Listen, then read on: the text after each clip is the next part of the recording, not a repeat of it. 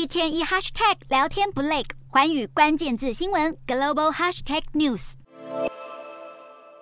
从空拍画面可以看到，草原上大片黑色油污蔓延，连接美国与加拿大的基石油罐。七号，在美国堪萨斯州境内的管线发生严重的漏油事件，超过一点四万桶原油流入一条小溪，将溪水染成一片漆黑。这是基石油管二零一零年开始营运以来发生的第七个漏油事故，损失比前六次泄漏的加总还要多，也成为美国近十年来最大的漏油事件之一。目前当局正在调查事故原因，负责营运的加拿大能源公司 TC Energy 已在当天晚上紧急关闭油罐。美国国家环境保护局也派人协助清理油污。环保人士指出，油管输送的沙油种类在水里容易下沉，因此更难清理，恐怕要好几个月甚至好几年的时间才能将污染区域清理完毕。而这次管线停摆将影响美国奥克拉荷马州石油中心的库存，以及两个炼油中心的原油供应，可能对美国的能源安全造成威胁。